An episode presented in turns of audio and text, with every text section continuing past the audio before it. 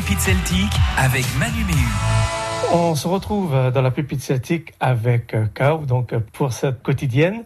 On parle dans ce rendez-vous donc de la musique celtique, allez, on va dire entre guillemets, hein, voilà.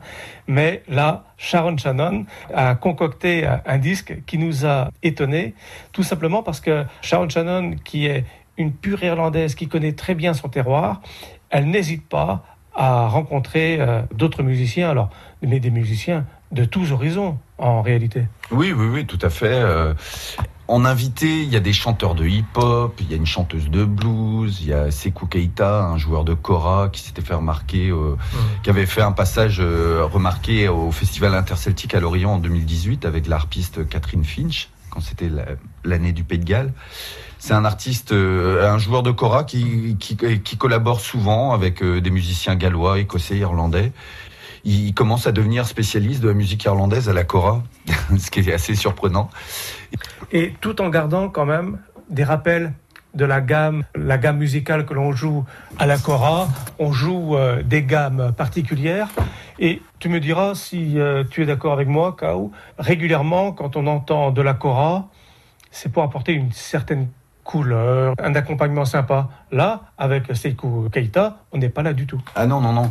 Il y a, sur plusieurs morceaux, il y a notamment sur le morceau euh, Sea Shepherd, il y a un jeu de questions-réponses entre le phrasé irlandais et... Euh, et, hum, il y a un autre phrasé, en fait. Ouais, ouais, c'est ça. Et ça vient... Euh, c'est hum, une ornementation à, à la Cora.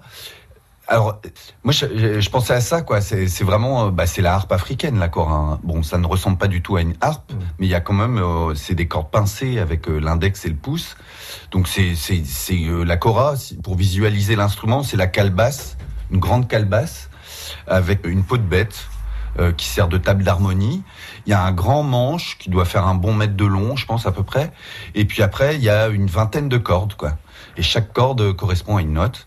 Et donc euh, les musiciens euh, ont, l'instrument face à eux et puis euh, la plupart du temps on les voit jouer assis, ils ont l'air assez tranquilles et les notes fusent dans tous les sens quoi.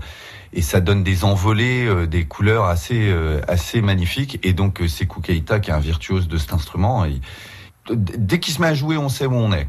C'est le Sénégal et tout ça mais ça marche, ça marche. Ça, ça le, la, la question-réponse entre la musique irlandaise, l'univers, le groove africain qui porte le thème irlandais et la cora qui vient ornementer tout ça, c'est vraiment magnifique et très réussi. Ouais. Mhm.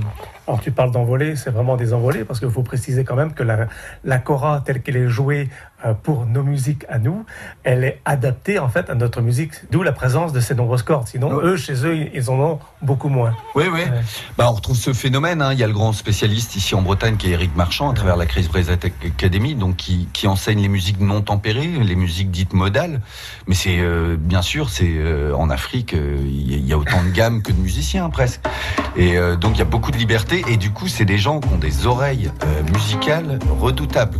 Ils s'adaptent très facilement Bon, euh, donc, euh, Kao, on s'écoute Si Shepherd de Sharon Shannon pour cette pépite celtique. Donc, cet album à découvrir, Sacred Heart.